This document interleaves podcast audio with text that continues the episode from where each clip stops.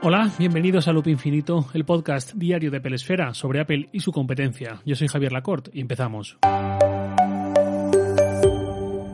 Bueno, imagino que muchos estaréis todavía probando y conociendo iOS 14, WatchOS 7 y compañía durante ese fin de semana sobre todo, y hoy quería hablar de eso, precisamente de iOS 14, específicamente de iOS y no de iPadOS, que algunas cosas coinciden pero otras no.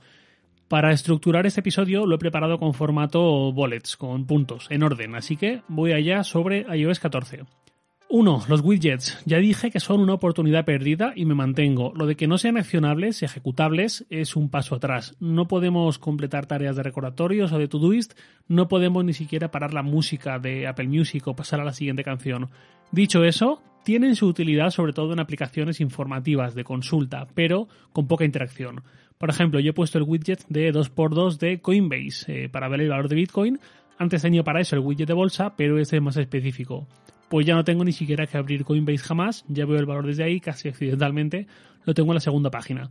Luego también tengo, por ejemplo, eh, el widget de añadir tarea rápida de Todoist, aunque no tengo claro que vaya a pasar mucho tiempo ahí.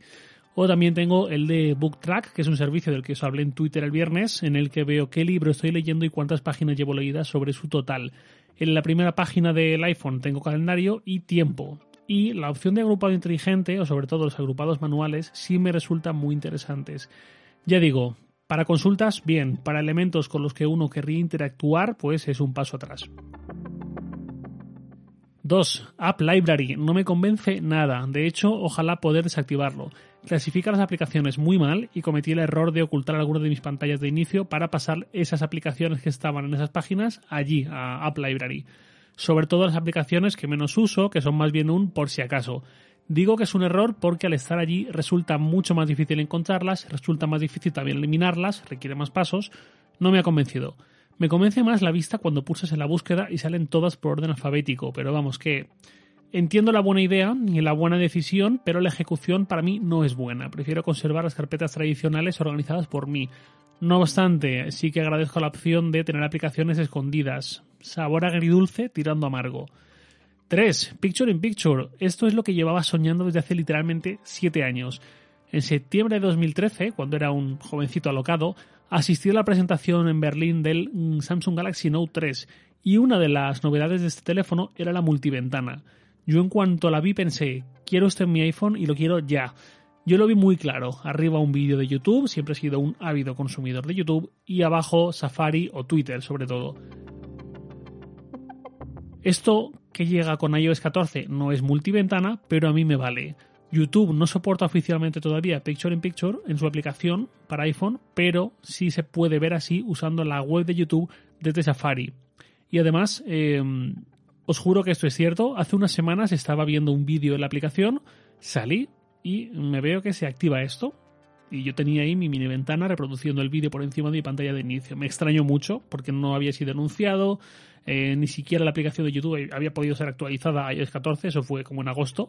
Entonces eh, intenté recrearlo, pero no hubo forma. Eso me ha vuelto a pasar varias veces, de forma casi aleatoria, parece, eh, me aparece esta opción, pero ya digo, nunca he sido capaz de recrearla. Soy premium de YouTube, no sé si eso tendrá que ver o no, pero mm, insisto, no he conseguido volver a hacerlo cuando yo quiera, sino que es algo accidental. No sé si es un error de la aplicación o qué. En cualquier caso, por fin tenemos esto. También funciona con otras aplicaciones basadas en vídeo, pero YouTube, por el tipo de vídeos que tiene, me parece más apropiado para esta función frente a Netflix y compañía. Esta función en específico mm, es una de las que me puede hacer decantar la balanza hacia el iPhone 12 Pro Max. 4. El cambio de aplicaciones por defecto. Ya podemos usar Spark para el correo, eh, DuckDuckGo o Chrome como navegadores, etc. Celebro este cambio, mm, sé que mucha gente le va a venir genial, además a Apple también le va a venir muy bien para rebajar la tensión con ciertos asuntos judiciales, pero a mí no me afecta, porque yo uso Mail y Safari y lo seguiré haciendo hasta el final de los días seguramente. Eso sí, esta función cuando reinicies el iPhone se vuelve a poner como estaba por defecto. Esto entendemos que es una especie de bug sanote para estrenar iOS 14 en condiciones como manda la edición reciente y será corregida próximamente. 5. Gestión del sueño. Esto se puede usar tanto con el Apple Watch como sin él, más o menos, pero como más sentido tiene lógicamente es con el reloj puesto. A nivel de iPhone, simplemente integra esta alarma basada en horas de sueño y tal en la aplicación Salud. Tiene todo el sentido y el Apple Watch ahora es capaz de monitorizar de forma nativa el sueño.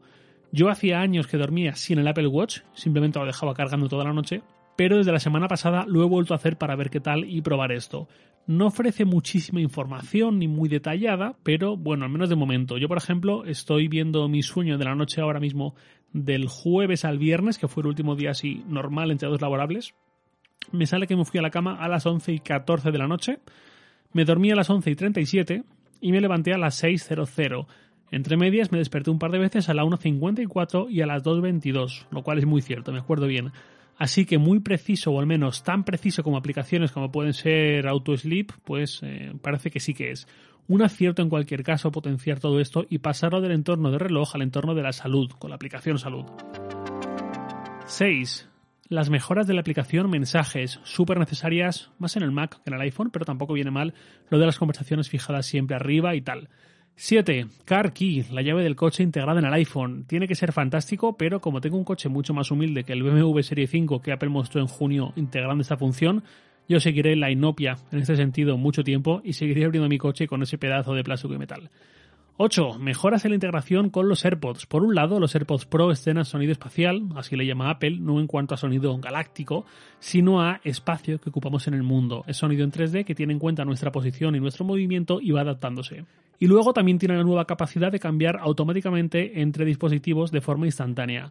Esto es lo poco que lo he probado, no me ha funcionado muy allá, pero no quiero ser muy categórico porque he estado con betas y tal y no sería justo. Sí que he visto gente además diciendo que le va perfectamente y que es sorprendentemente lo bien que funciona. No obstante, en última instancia, esto es exactamente lo que esperamos de Apple. Este es el tipo de función para mí ejemplar de lo que debe hacer Apple. Los AirPods, el iPhone, etc son dispositivos con precios bastante por encima del promedio de mercado, bastante por encima de la mayoría de su competencia. Si tienen ese precio es porque se supone que aportan ese plus en cuanto a integración, que es lo que nos termina atando, fidelizando al ecosistema.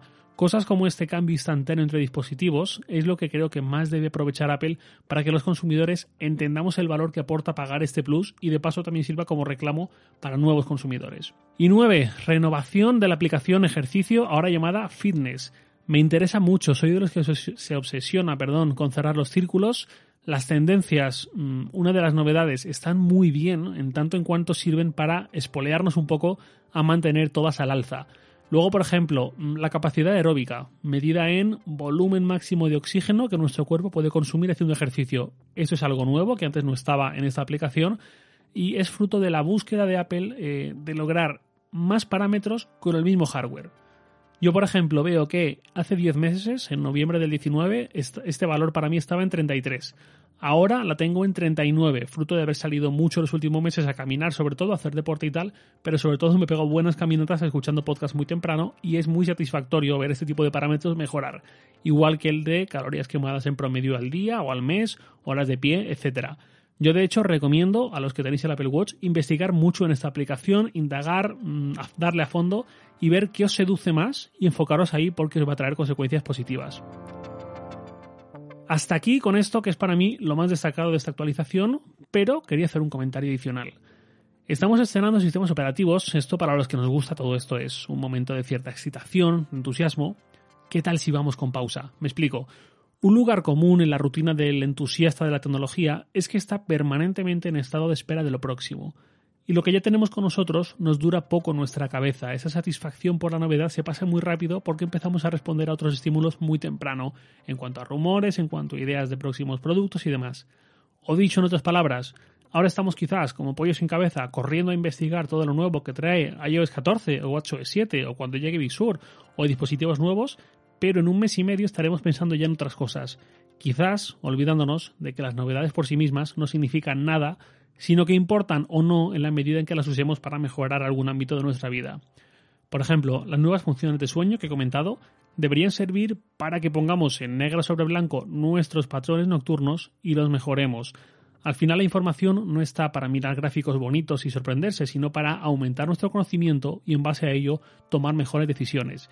En este caso, ser algo más disciplinados quizás, corrigiendo nuestros puntos débiles, eso redundará en un mejor descanso y eso redundará en que tendremos un mayor ánimo vital, rendiremos mejor en el trabajo, estaremos de mejor humor y quizás incluso disfrutemos más del tiempo acompañados por nuestra familia o nuestros amigos. Y digo esto no desde mi atalaya de superioridad moral, ni mucho menos, yo soy el primero precisamente que tengo que ponerme las pilas con esto en serio y aprovechar las herramientas para mejorar. Con todo lo que he comentado de la aplicación fitness, más de lo mismo, las tendencias que vemos ahora y los círculos y tal, no sirven como elemento ornamental. Realmente tenemos que conseguir, si es lo que queremos, que me parece bastante deseable, dar continuidad a esa fascinación por lo nuevo y conseguir que transformen nuestras rutinas y nuestros hábitos.